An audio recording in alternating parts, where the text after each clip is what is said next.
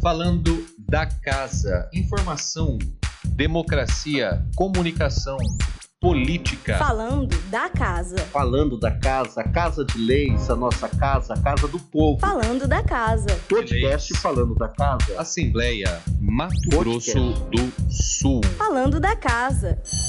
Muito bem, começando a partir de agora aqui nos estúdios da Rádio Assembleia, mais uma edição do podcast Falando da Casa, um programa que a Assembleia Legislativa oferece aos seus seguidores nas mídias sociais a oportunidade de conhecer o trabalho e os bastidores do Poder Legislativo. Meu nome é Paulo Radamés. Eu sou Fernanda Kintner e hoje nós vamos entrevistar o presidente da Comissão de Direito Eleitoral da OAB-MS e também advogado eleitoralista, Márcio Ávila. Olá, Márcio, seja muito bem-vindo, muito obrigada por receber. Muito Olá. obrigado por participar do nosso programa aqui, Márcio. Bom dia, boa tarde. Eu que agradeço imensamente esse honroso convite da Rádio Assembleia. Estou à disposição, Paulo e Fernando, para a gente tratar desse tema tão fascinante que é o direito eleitoral. o direito eleitoral num momento crucial para o próprio tema de direito eleitoral, porque em poucos dias a gente vai ter a realização do segundo turno das eleições presidenciais e para governador aqui no caso de Mato Grosso do Sul, né? Exatamente, né? Mais um momento crucial aí da, da nossa história, da nossa democracia, a festa da democracia, né? Os eleitoralistas gostam de, de assim chamar. E é um momento de suma importância, né? Passamos aí um primeiro turno que se mostrava tenso, mas passamos sem grandes celeumas, passamos de forma tranquila e vamos caminhando ao final desse pleito aí. No próximo dia 30, no domingo, teremos o segundo turno das eleições e a finalização do pleito eleitoral. Vamos lá então, Márcio. É, mais de 156 milhões de brasileiros compareceram então às urnas no último dia 2 de outubro. Agora, no segundo turno, é, teremos a possibilidade então de votar novamente. E quem não votou agora no segundo turno não tem prazo mais para votar em trânsito? Quais são as consequências de não votar? Quem não votou no primeiro e não justificou, ele pode votar no segundo?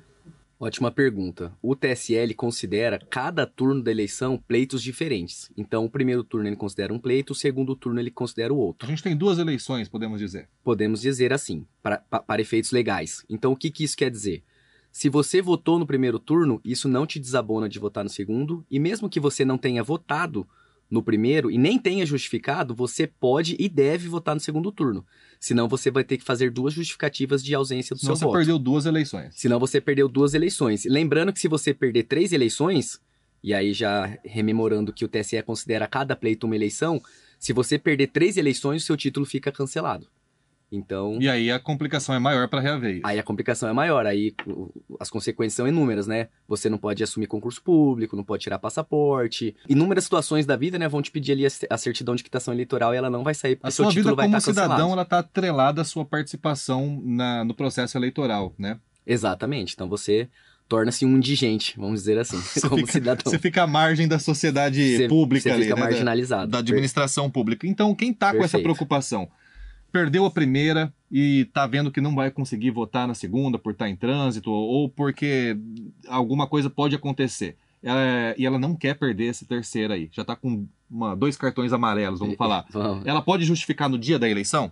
Pode justificar no dia da eleição, ela pode procurar qualquer sessão eleitoral e, inclusive, nesse pleito, o TSE trouxe mais uma facilidade. Pelo aplicativo, pelo site, você pode apresentar essa justificativa.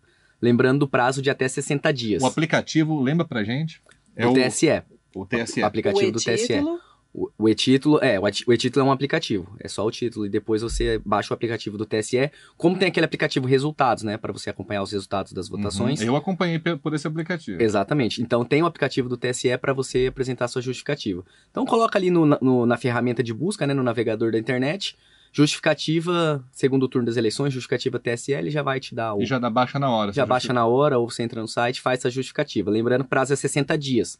Então quem perdeu o primeiro turno ainda está dentro do prazo. Até 1 de dezembro, né? Eles podem, então. São 60 dias. 1º de Exatamente. dezembro. Até 1 de dezembro e quem perdeu o segundo até 30. Então, Márcio, e quem perdeu o título ou algum documento depois desse primeiro turno, como é que ele faz para votar? Baixa o e-título no celular, né? Baixa o aplicativo do e-título do TSE, leva até a cabine de votação que você vai conseguir votar. Se você não baixou porventura o e-título, não conseguir, qualquer documento oficial com foto você lembrando qual é a sua zona e seção, você vai poder realizar o seu exercício da cidadania, o exercício do voto. É claro que a gente está batendo nisso, Márcio, porque a gente não deseja que ninguém deixe de participar né, das eleições. Por conta disso, também tem, além da parte burocrática, documental, tem uma outra questão que chama muita atenção, que é a questão do horário, que houve uma mudança para isso. Né? Então, além de você colocar a sua documentação em dia, você não pode esquecer do horário que está aberto para realizar o seu voto, né? Aqui em Mato Grosso do Sul, qual que é? Perfeito. Só me permite uma parte, faltou uma, um ponto ali da outra pergunta, da questão do voto em trânsito. Infelizmente, o voto em trânsito, o prazo dele já, já precluiu. Então, era aquele prazo lá até meados de agosto, então você tinha que colocar para o primeiro e segundo turno. Isso você aí... tinha que se inscrever para votar. Sim, você tinha que ter você feito. Você tinha que informar que não estaria na sua zona Exatamente, ó, é, não estaria em Campo Grande, estaria em São Paulo. Então aí você votaria no, no primeiro e no segundo turno para presidente da República. Se você estiver dentro do seu estado, aí você pode participar de todo o pleito, né? Porque a eleição é de âmbito estadual. Então, infelizmente, não tem um prazo, e aí, e aí aqui fica até uma, uma crítica que eu faço. Eu acho que o TSE, a gente entende, né, o trabalho deles, hercúleo nesse, nesse período eleitoral, esse monte de ações, mas eu acho que eles poderiam disponibilizar servidores para que as pessoas pudessem fazer o pedido de voto em trânsito também para o segundo turno. Isso Ou é uma uma crítica, né? tecnologia aí, né? Podia às vezes ser Exato. uma coisa via aplicativo, você, Exato. você Quem sabe isso fica para os próximos dois anos. né? É, fica aí essa crítica pro, pro eleições TSE, porque não tem municipais. como as pessoas adivinharem se vai ter ou não segundo turno, Ah, né? Então, como você já, exatamente. né, já vai antever, é, eu acho que é muito rigoroso essa norma. Agora, Márcio, eu tinha, Voltando, eu tinha então. falado sobre a questão do horário, né? Houve uma Perfeito. unificação dos horários, é isso? Exatamente. O TSE, nesse pleito, isso é uma novidade das eleições de 2022, ele unificou o horário das votações. Então, a votação será das 8 às 17 horas, horário oficial de Brasília.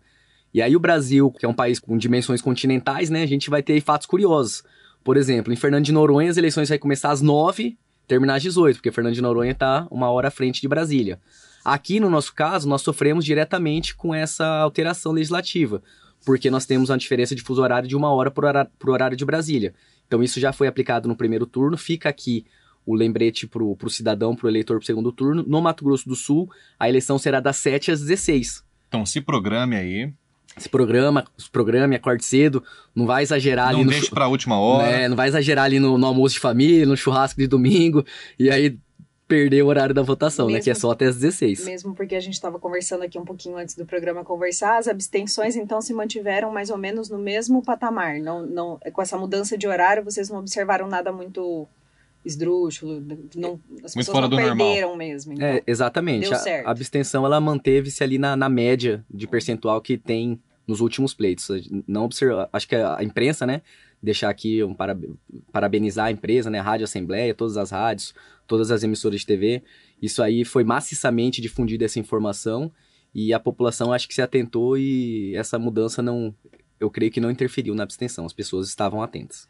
Vamos falar então aqui do trabalho da imprensa, né? Nós que lidamos aqui todo dia então com esse processo de apuração de notícias, de divulgação das informações. Para o público em geral, é preciso ter um olhar bem atento para não cair nas fake news, né? Como a Justiça Eleitoral então tem se mobilizado para ajudar nesse combate das fake news? A justiça eleitoral, esse é o calcanhar de Aquiles da, da justiça eleitoral. Desde o último pleito, com, com a velocidade da, da propagação da informação, né, com a internet, isso tem, tem assombrado a justiça eleitoral. E- a justiça eleitoral vem trabalhando nisso bem desde antes da campanha, né, no período pré-campanha, no período pré-eleitoral. O, o então presidente do TSE à época, o ministro Barroso, ele convocou as oito, inicialmente as oito maiores plataformas de rede social, WhatsApp, Facebook, Instagram, o Telegram ficou de fora num primeiro momento, não, não respondia.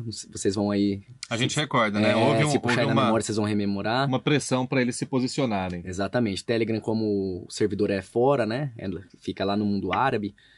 E eles têm essa- essa postura de não responder muito, mas com, com uma certa resistência, ameaçou-se até tirar o Telegram do ar no Brasil.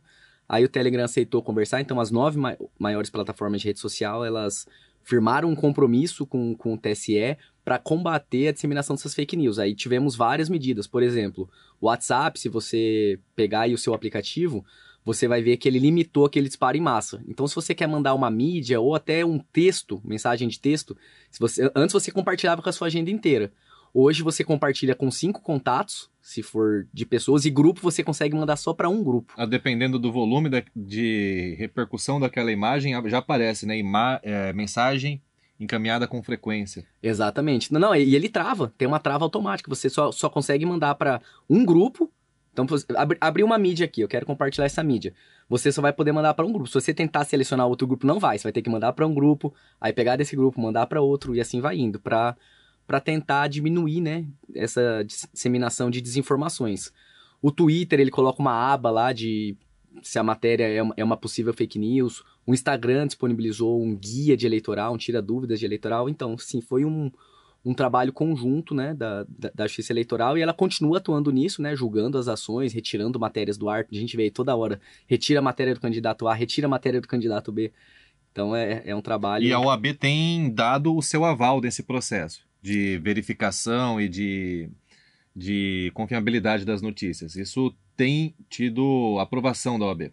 Sim, né? A gente tem que ter um processo eleitoral com lisura, um processo eleitoral honesto, né? E que a verdade sempre prevaleça e que o melhor candidato e o mais votado vença, né? Que é que a mentira ela não macule o, o pleito eleitoral. Exatamente. Continuando nesse tópico da comunicação, Márcio, eu gostaria de saber também sobre um assunto que também é recente, né? A gente tem visto aí a partir das últimas duas eleições, que são os impulsionamentos em rede, na internet das campanhas, né? Quem pode impulsionar durante esse período entre o primeiro e o segundo turno? O candidato, o eleitor que quer ver o seu candidato eleito pode fazer isso? Como que fica? Legal, é, é uma, uma pergunta interessante porque tem uma, uma diferença sutil aí. Ambos podem fazer postagem. Tanto o eleitor, ele pode fazer a postagem do, do candidato de sua preferência, né, pedindo voto para o candidato da sua preferência, como o candidato ele pode fazer essa, essa postagem na, na rede social, se, se apresentando e pedindo voto para ele. A diferença é, o eleitor não pode impulsionar, é vedado pela legislação eleitoral o eleitor pagar o impulsionamento dessa publicação, e o candidato já pode. Então, o candidato ele pode pagar o impulsionamento daquela sua postagem e difundir isso na rede social. Essa é a diferença da, da postagem. Claro, desde que, essa, desde, desde que esse post, esse impulsionamento não contenha nenhuma desinformação, né? Exatamente. Né? Ele pedindo voto para ele, né? Se apresentando. A gente sempre otimista, né? A gente sempre pensa só nisso, nessa parte aí. Né? A gente parte do princípio de que tudo é feito, de que tudo é feito como deveria ser feito, né? Tu- Tudo é feito dentro das regras da, da legislação, né? Relembrando para você que está nos ouvindo, o TSE é, divulgou um site, né, fato ou fake, né, colocando, se você tem alguma dúvida, entre lá. É, só digitar no Google fato ou fake, TSE, você consegue. O E TSE além desse também- site, Perfeito. também tem a guia do eleitor consciente, né, Fernando? Isso, a cart... o, o TSE sempre é, emite uma cartilha né, do eleitor para que você possa seguir os passos, ver os itens, por exemplo, sobre transparência, sobre confiabilidade das urnas. Eu vi também que aqui a OABMS fez a cartilha da cidadania, também é um trabalho primoroso. Eu queria que você contasse um pouco mais sobre essa cartilha aqui de Mato Grosso do Sul também. Como que ela foi feita, como ela está sendo divulgada. Perfeito, né? Essa cartilha no- nos orgulha muito, porque essa cartilha ela foi produzida aqui, pela nossa comissão, pela OABMS, e ela foi encampada pela OAB Nacional. Então, o presidente Beto Simonetti, através do presidente da Comissão Nacional de Direito Eleitoral, Dr. Sidney Neves, aqui já deixar uma saudação e um abraço a ambos, eles encamparam a nossa cartilha e reproduziram nas outras 26 seccionais. Então, essa cartilha que nasceu aqui no Mato Grosso do Sul, ela está sendo replicada nacionalmente. E ela vai nessa linha da cartilha do TSE. Só que ela é um pouco mais direcionada ao eleitor. No, o que pode, o que não pode, que dia é o primeiro turno, que dia é o segundo, horário de votação, mais nesse sentido mesmo orientativo E ao também- eleitor. E também sobre a confiabilidade das urnas, né? Você que esteve ali junto ao, ao trabalho eleitoral, queria que você falasse um pouquinho da confiabilidade das Sim, urnas. sim. Aqui também de deixar os, os parabéns né, para os funcionários da, da Justiça Eleitoral, para os servidores da Justiça Eleitoral.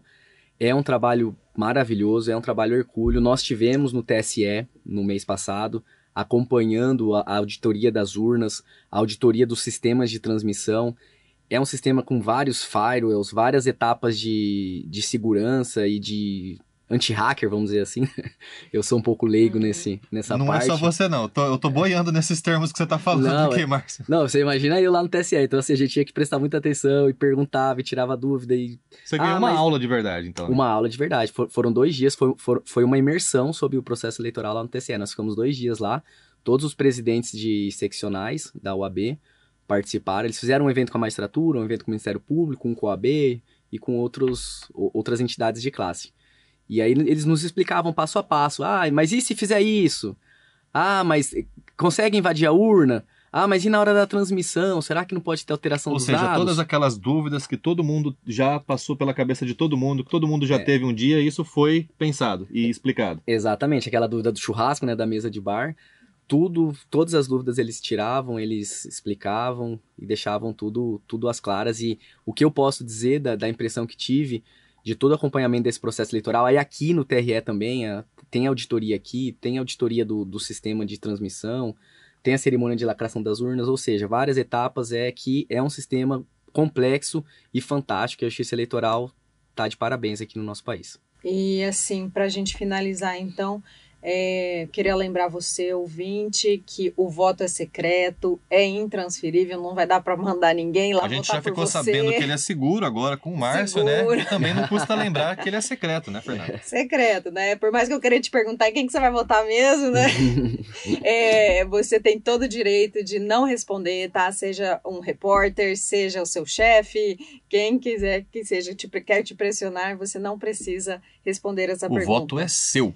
Márcio, então, para acabar, eu quero que você fale que as pessoas é, sobre a obrigatoriedade do voto para uma certa faixa etária, né? Tem os idosos não são mais obrigados a votar e nem os mais jovens. Isso. Mas qual é a importância do voto para uma democracia, né? Foi reconquistado a duras penas, né, após a, a ditadura. Então, vamos sensibilizar o pessoal que vá votar e pense E na esse ano a gente também teve um incentivo muito grande à participação dos jovens, né? Então, linkar entre essa, essa importância da, do, do voto e da participação democrática com a, a manifestação da juventude.